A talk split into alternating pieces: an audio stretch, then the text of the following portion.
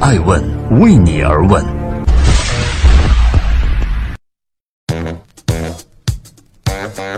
Hello，大家好，二零一八年的六月十六号星期六，爱问人物创新创富，欢迎大家的守候。今天我们要聊的是杨绛之后中国的最后一位女先生。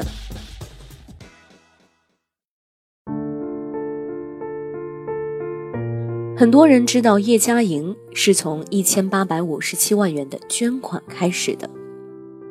六月三号，在全球南开校友会会长论坛上，叶嘉莹通过视频宣布要将自己的全部财产捐赠给南开大学。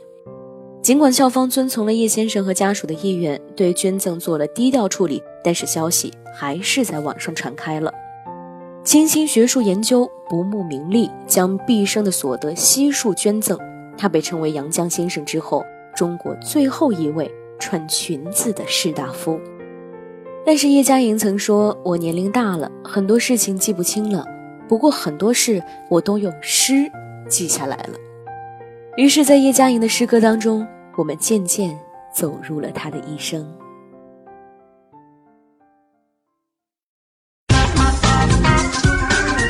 欢迎继续聆听《守候爱问人物》，爱问人物创新创富。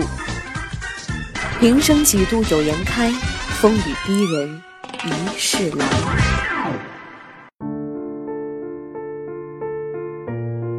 一九二四年的夏天，叶嘉莹出生在北平的一个书香世家，祖上是叶赫那兰族人，隶属镶黄旗，与清代的著名词人纳兰性德同宗。对于自己的姓氏，叶嘉莹解释说：“我出生的时候，清王朝已经被推翻了，很多满人都改为汉姓，所以我家也就摘取叶赫那兰的首字，改姓为叶了。”叶嘉莹的父亲毕业于京师大学堂的英文系，母亲曾在一所职业女校任教，两人共育有一个女儿和两个儿子，住在北平一座老四合院里。这座院子是叶嘉莹做过左领，也就是旗人武职的曾祖父所购置的。叶嘉莹的祖父是进士出身，所以家里的大门上悬挂着一块进士第的额匾，门口还有一对石狮子。而且叶家的四合院很大，灰砖红瓦，后院还有一个美丽的花园。著名的学者邓云香曾经在文章中描述，一进院子就感到那种宁静、安详和闲适的气氛。到现在，一闭眼仍可浮现在眼前。檐下的飞燕，窗前的芍药，廊间的清风和门畔的枝芽。旧时的女子不被允许外出读书，于是这座世外桃源一般的院子就成了叶嘉莹的全部天地。但是在古诗词中，她尽情漫步于绿水青山，流连忘返。叶嘉莹回忆起往昔时曾说：“此后。”再也没有比那时更快乐的时光了。到了晚年的叶嘉莹，仍记得每当到北平的大雪时分，父亲所经常吟唱的那首五言绝句：“大雪满天地，胡为仗剑游？欲谈心里事，同上酒家楼。”在纷飞的雪花里，那是一个豆蔻少女对于未来的无限憧憬与向往。一九三七年。突来的炮声打破了这座小院的宁静，七七事变，北平沦陷，战火的硝烟也弥漫到了这个小家庭中。叶嘉莹的父亲随政府流转后方，留下母亲带着他与两个弟弟。不幸的是，四年之后，母亲因病去世。十七岁的叶嘉莹在巨大的悲痛之中，写下了“如来原是幻，何以度苍生”。一九四八年，叶嘉莹追随丈夫赵东孙来到台湾，正赶上了当局的白色恐怖政策。丈夫因为思想问题而入狱，她和幼女也一度被拘。后来虽然被释放，但是却无以为家，只能寄人篱下。几年之后，丈夫出狱，但是因为长期被囚禁，变得性情扭曲，动辄便暴怒。但是为了老父和两个读书的女儿，她辛苦教书，维持家庭。极尽忍耐以平静世人，只愿家庭一切安好。但谁知，一九七六年，他的女儿及女婿因为车祸而永远的离开了他。迟暮天公仍罚我，不令欢笑，但欲哀。叶嘉莹如此悲痛命运的不公，经过这一轮的苦难，她更加觉得，把一切建立在小家和小我之上，并不是一个终极的追求。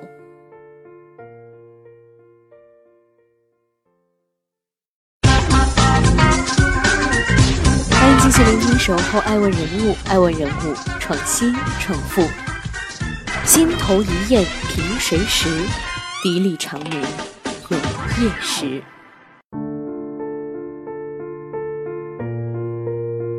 从叶嘉莹1941年考入辅仁大学的国文系，师从顾随先生开始，他便正式踏上了中国古诗词的研究之路。在追随先生的六年间，叶嘉莹记了十一册的笔记和一寸多厚的活页纸。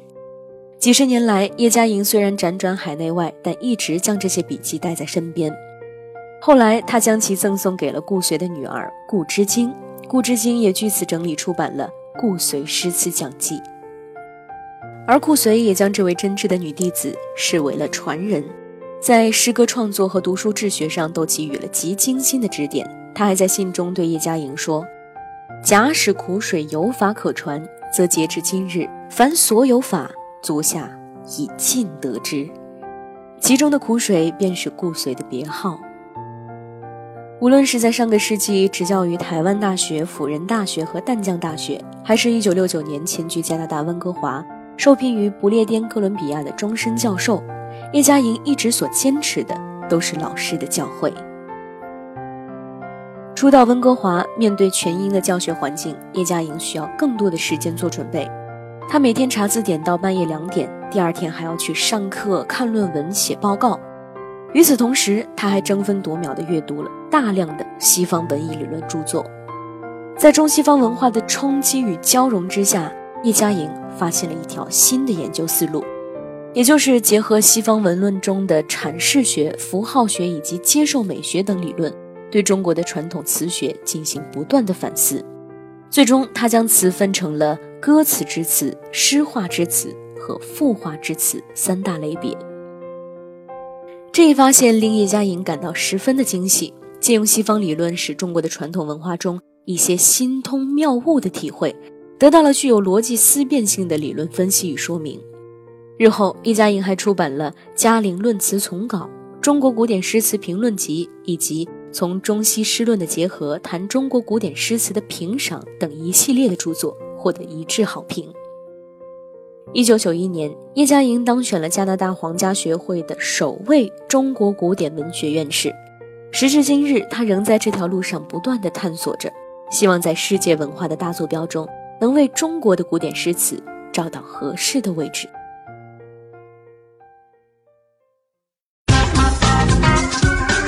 欢迎继续聆听《守候爱问人物》，爱问人物创新创富。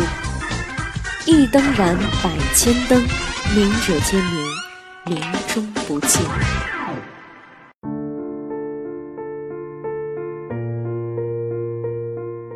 叶嘉莹为他一生获得的学者、教师和诗人等众多的名号排了个序。他说，大半生的时间都用于教学了，所以首先他是一个教师，其他的都得排在这后面。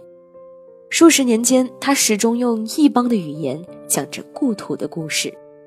熟悉的诗词虽然使他心安，但是对于家乡的牵挂却始终挥之不去。穿越加拿大的枫林夜，叶嘉莹写下了“异国霜红又满枝”。飘零，今更胜年时。回国任教的心愿似乎是越发的强烈。一九七八年，叶嘉莹偶然在报纸上看到了中国的学校需要教师，便即刻给国家教委写了一封申请信。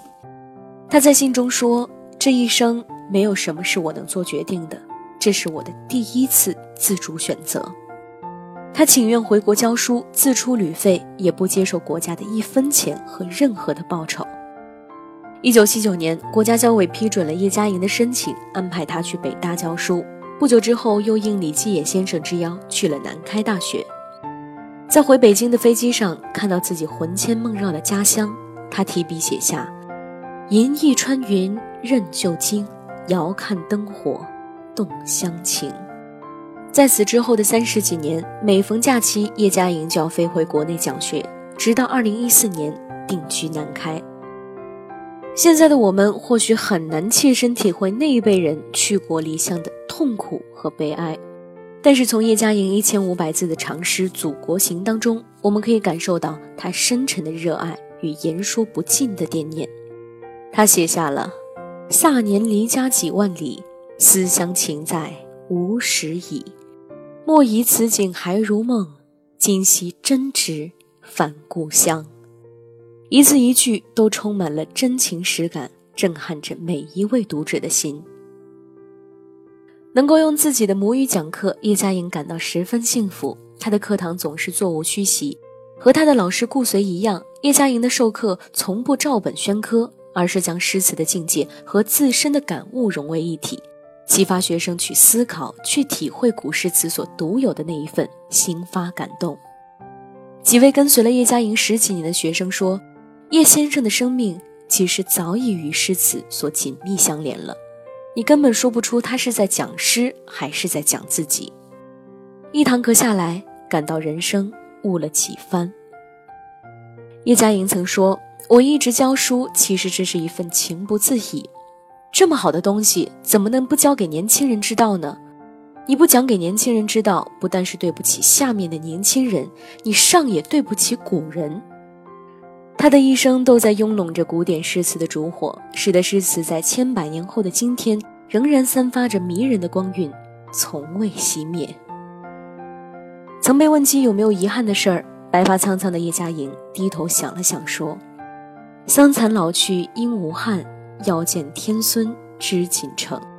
我平生的理论都微不足道，只愿年轻人能够把我吐出的丝织成一片云锦。”顿了顿，他又补充道：“我的莲花总会凋谢，但是我想把中国文化的莲心给留下来。”叶嘉莹九十岁生日的时候，国务院的前总理温家宝向他发来贺信，称赞他心灵纯净、志向高尚，诗作给人以力量，而且多难、真实、审美的一生将教育后人。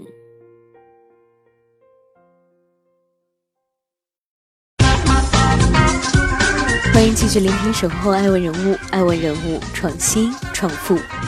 最后一位穿裙子的士大夫，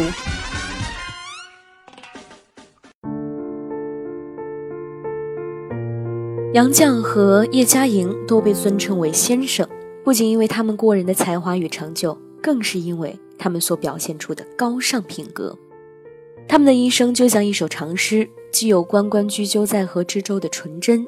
又有路漫漫其修远兮的探索，他们既有辛苦遭逢起一经，干戈寥落四周星的艰难，又有莫道桑榆晚，为霞尚满天的从容。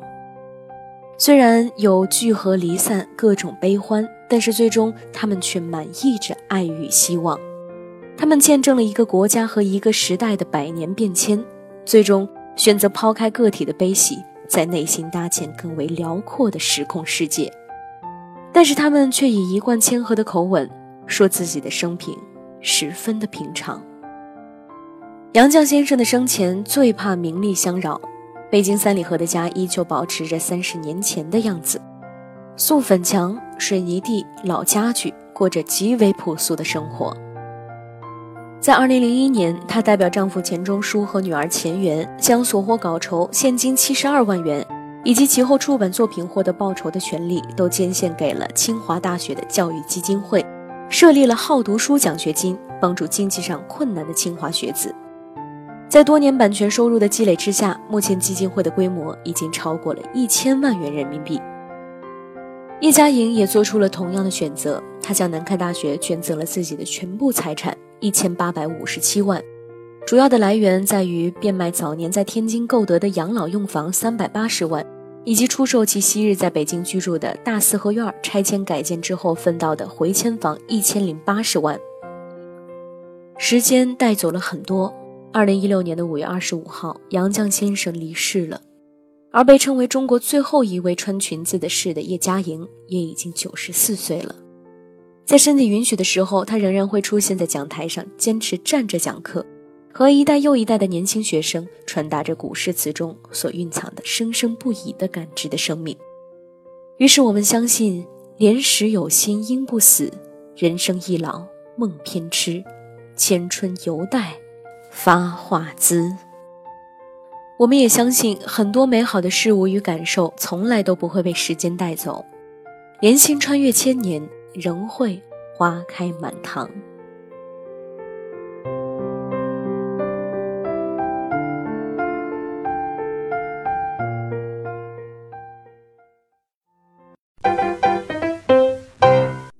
问是我们看商业世界最真实的眼睛，记录时代人物，传播创新精神，探索创富法则。